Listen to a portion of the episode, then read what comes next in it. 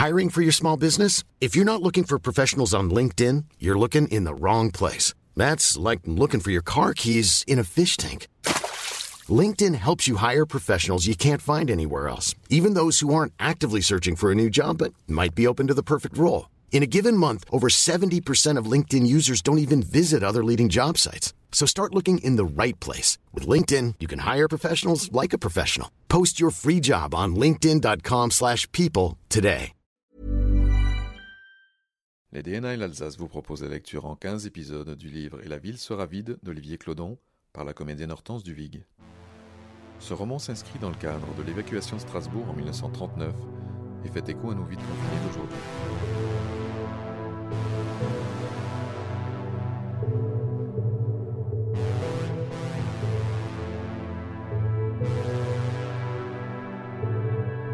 Samedi 2 septembre. Les adolescents furent réveillés à 6 heures par le directeur lui-même. Ils étaient 16, parmi les plus grands de l'orphelinat. Pour eux, l'été léger et reposant était déjà fini. Ils étaient revenus de colonies de vacances dans les Vosges fin juillet pour préparer leur entrée en apprentissage.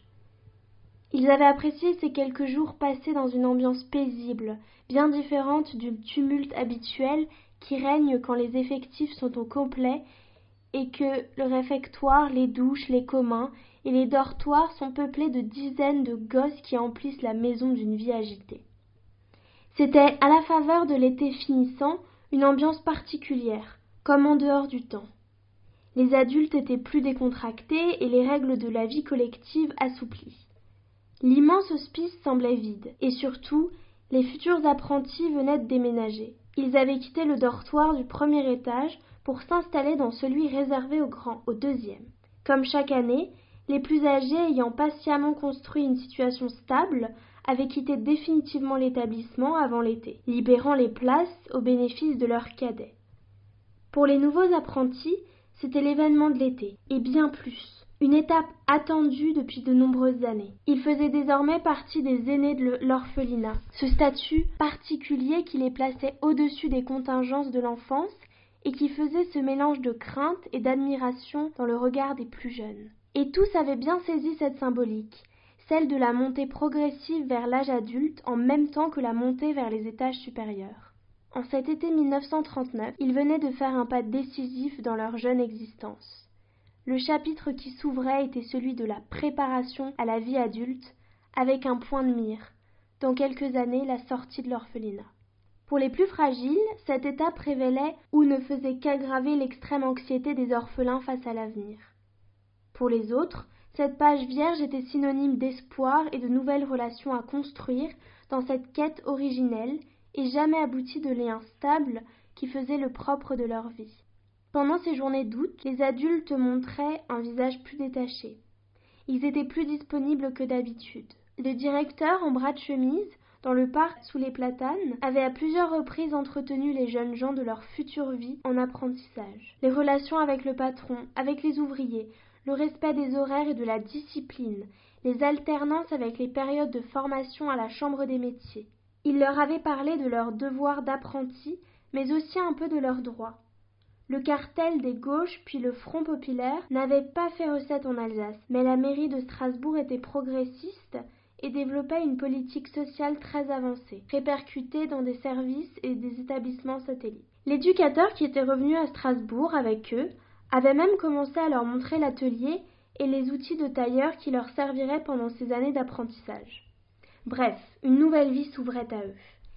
C'était en tout cas ce qui se dessinait avant l'ordre d'évacuation de Strasbourg. Rien ne permettait plus de savoir quand ni où ils débuteraient leur apprentissage. Tout venait de s'effondrer.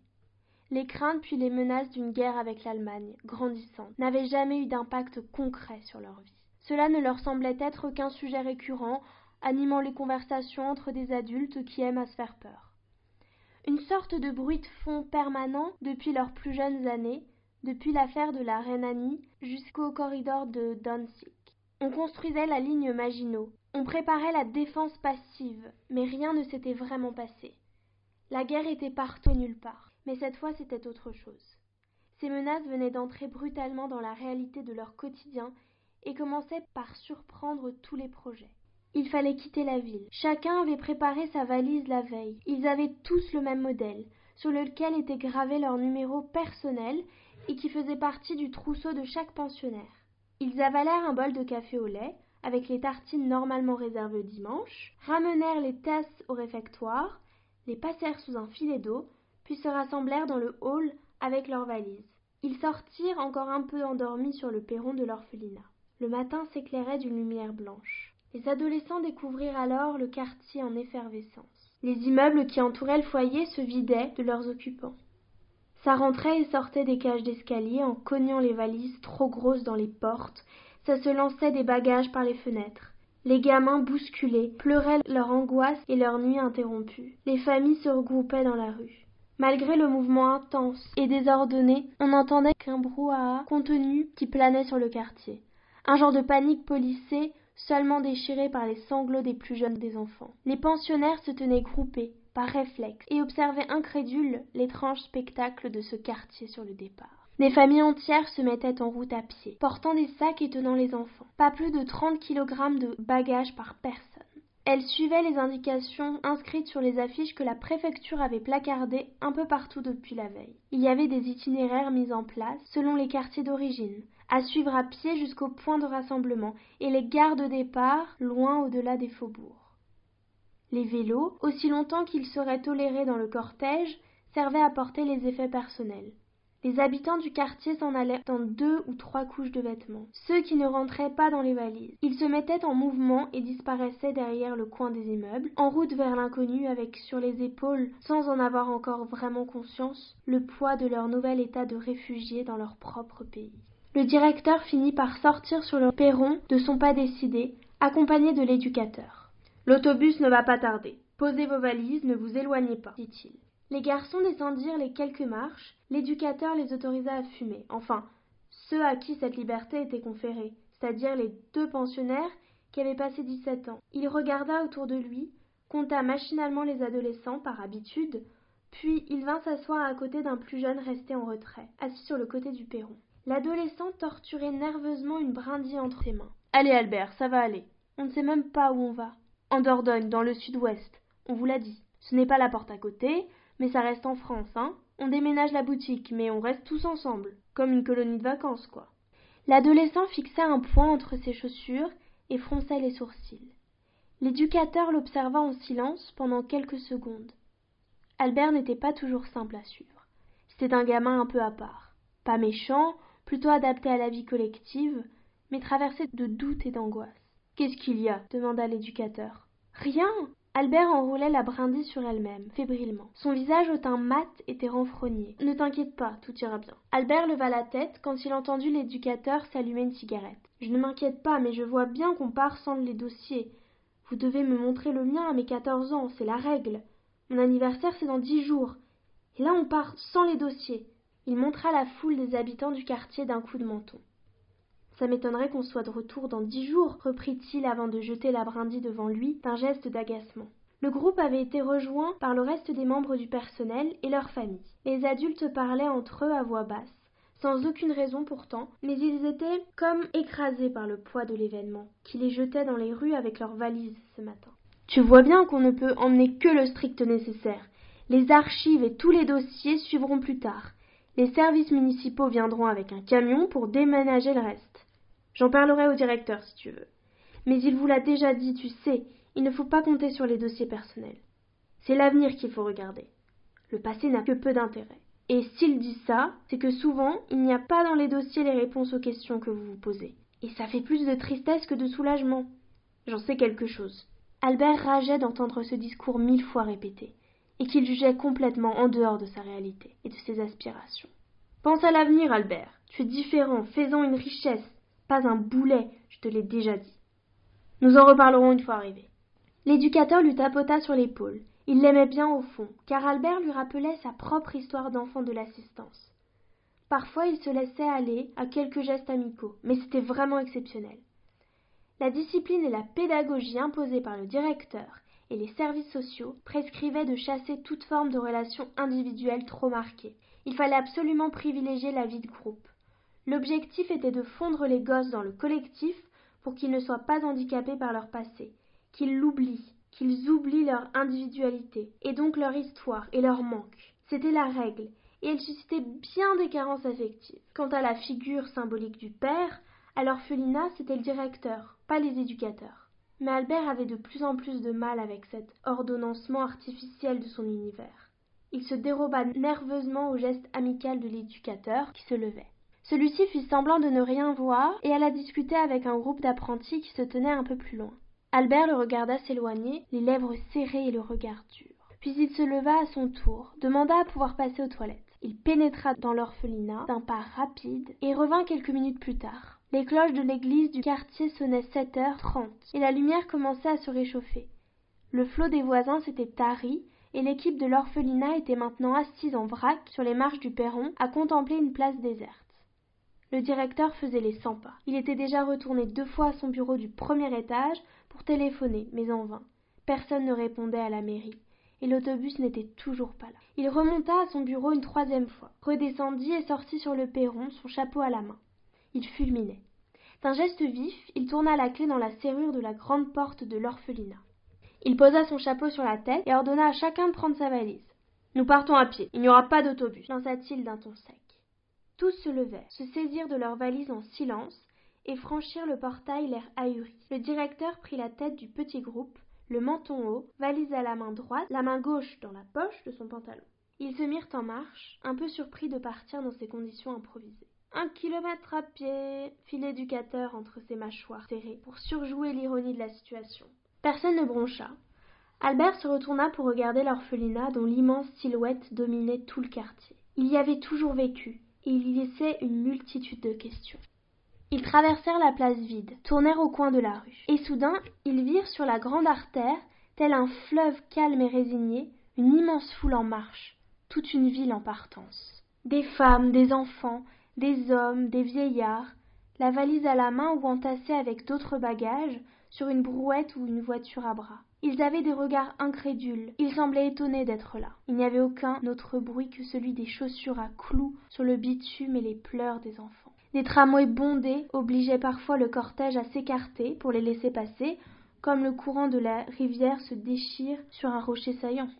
Un homme marchait en poussant laborieusement à côté de lui une moto silencieuse. Albert fut surpris de voir qu'il avait mis son casque en cuir sur la tête et ses lunettes de moto sur les yeux.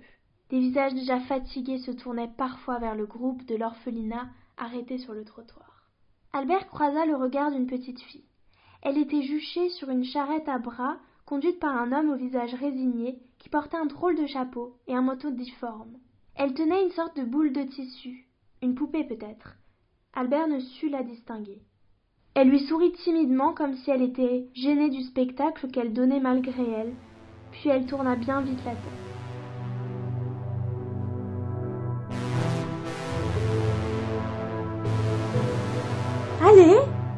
Sur l'impulsion du directeur, le groupe de l'orphelinat pénétra dans le courant. Les pensionnaires du foyer et leurs accompagnateurs se fondirent dans le fleuve humain qui coulait vers le sud et disparurent bientôt comme emportés, civils parmi les civils, familles parmi les familles, une goutte d'eau dans un océan de détresse.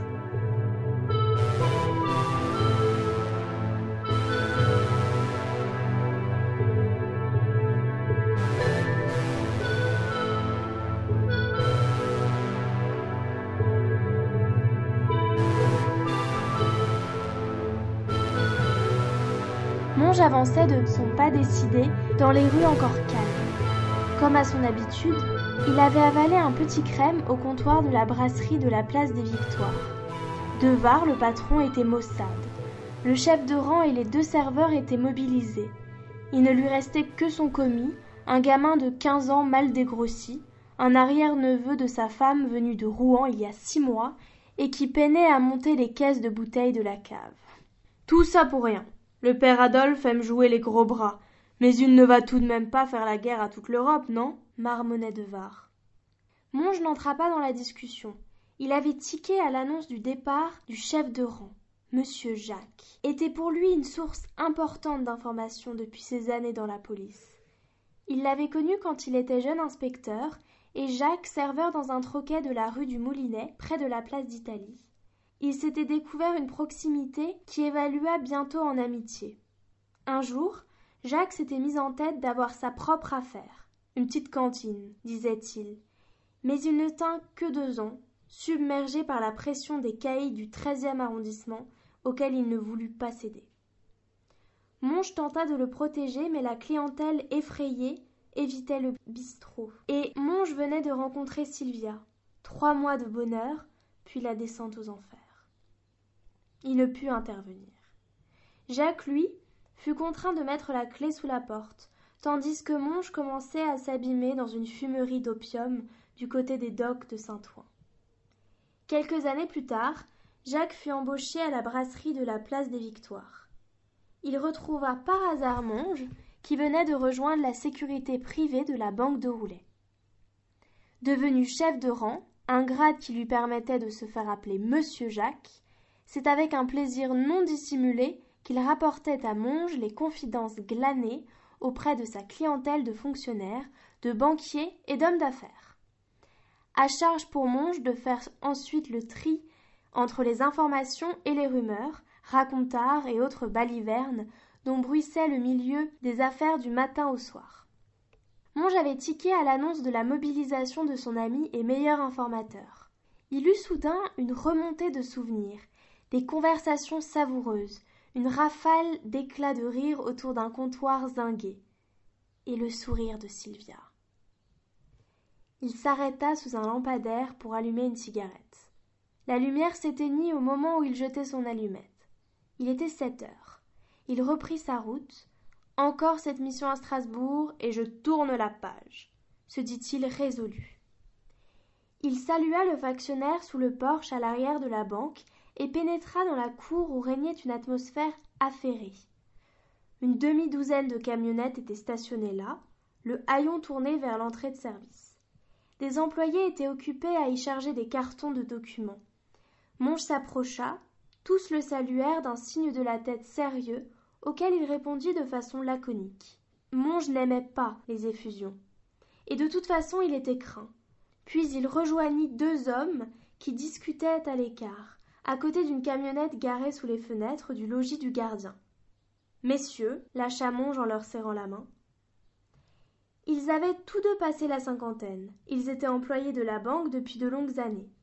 Monge les avait choisis pour l'accompagner à Strasbourg en raison de leur fidélité et du sérieux avec lequel ils accomplissaient leur fonction de garçons de recette, des hommes fiables et surtout disponibles, et puis trop âgés pour être mobilisés.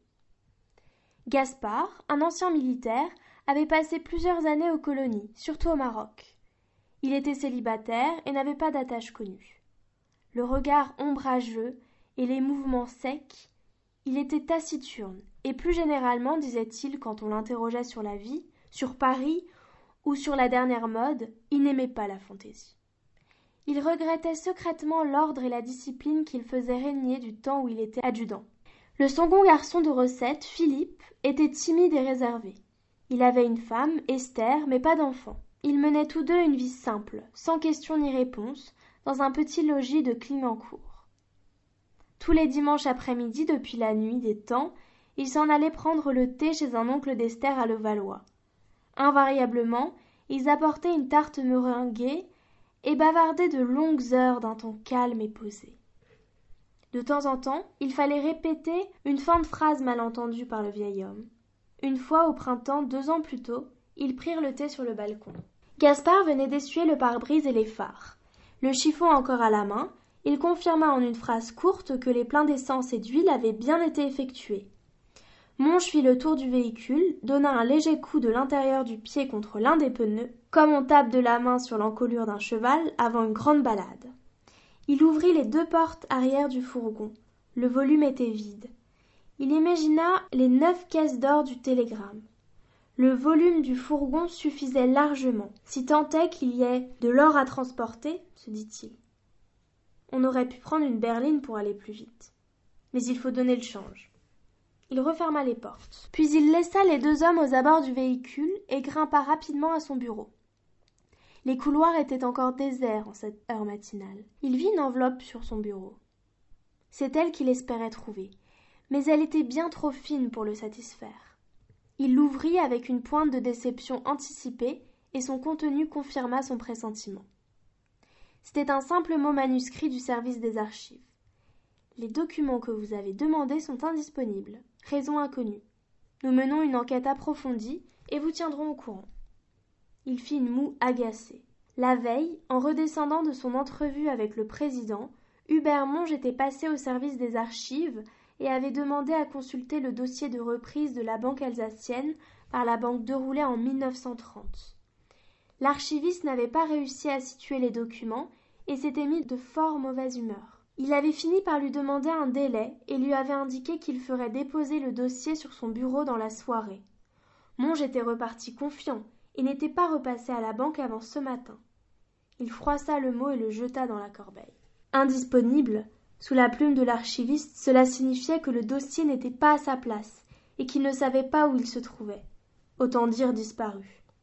Et un dossier qui disparaît, ça n'arrive jamais, surtout pas dans ce service surveillé par ce cerbère acariâtre, pensa-t-il. Il était si méticuleux, si précis. Un vrai rond de cuir, désagréable au possible, mais une mine de renseignements. Il se souvenait, avait-il dit, comme pour compenser l'impression désastreuse à ses yeux d'un archiviste qui ne trouve pas un dossier, que le rapport portait la signature de l'ancien chef du département des acquisitions, un certain Jean-Baptiste Dambrun. Ce n'était pas le plus brillant des chefs de département, soit dit en passant. Avait-il ajouté perfidement. Il a depuis pris sa retraite et vit dans un petit village en Haute-Marne, un trou perdu. Un heureux retour aux sources pour Dambrun. Il doit y être à son aise. Monge ne releva pas l'aigreur et tenta d'obtenir un maximum d'informations. À sa demande, le vieil homme avait fouillé dans les fiches des anciens membres du personnel et retrouvé le nom du village. Puis l'archiviste lui glissa soudainement, alors qu'il quittait le bureau, que la banque alsacienne avait une faillite agitée et que dans son souvenir bon sang où est ce dossier? Il y avait même eu un mort dans l'histoire pourquoi le président de roulet ne m'en a-t-il pas parlé se demanda monge en quittant le vieil écrit il se dirigea vers son armoire qui était fermée à clef il l'ouvrit fit glisser sa main sur la paroi intérieure au-dessus des portes et se saisit d'un pistolet caché là il vérifia que le barillet était chargé puis mit l'arme dans la poche intérieure de sa veste. Il jeta un dernier coup d'œil à son bureau, redescendit dans la cour d'un pas leste et rejoignit la camionnette et les deux garçons de recette. Bien, fit Monge. Gaspard, vous prenez le volant. Direction le ministère de la guerre. Le premier garçon de recette laissa passer Philippe, qui prit la place du milieu, puis s'installa au volant. Monge fit le tour du véhicule pour s'installer côté passager. Il lança un bref regard derrière les sièges. Le fusil réglementaire des garçons de recette était couché à même le sol. Il y avait une boîte de munitions à côté. Il s'alluma une cigarette et sortit le coude par la fenêtre. On y va. Gaspard démarra. Le factionnaire porta l'index et le majeur à hauteur de la tempe en signe de salut, et la camionnette, en deux virages secs dans les petites rues du quartier, se retrouva dans la circulation de la rue des Petits Champs. L'air était tiède, ce n'était déjà plus la moiteur de l'été qu'exhalait Paris surchauffé dès les premières heures de la matinée. Devant l'opéra, des soldats installaient un canon de défense antiaérienne. Place de la Concorde, des murs de sacs de sable entouraient déjà la base de l'obélisque, des policiers équipés de casques et de mitraillettes supervisaient la circulation.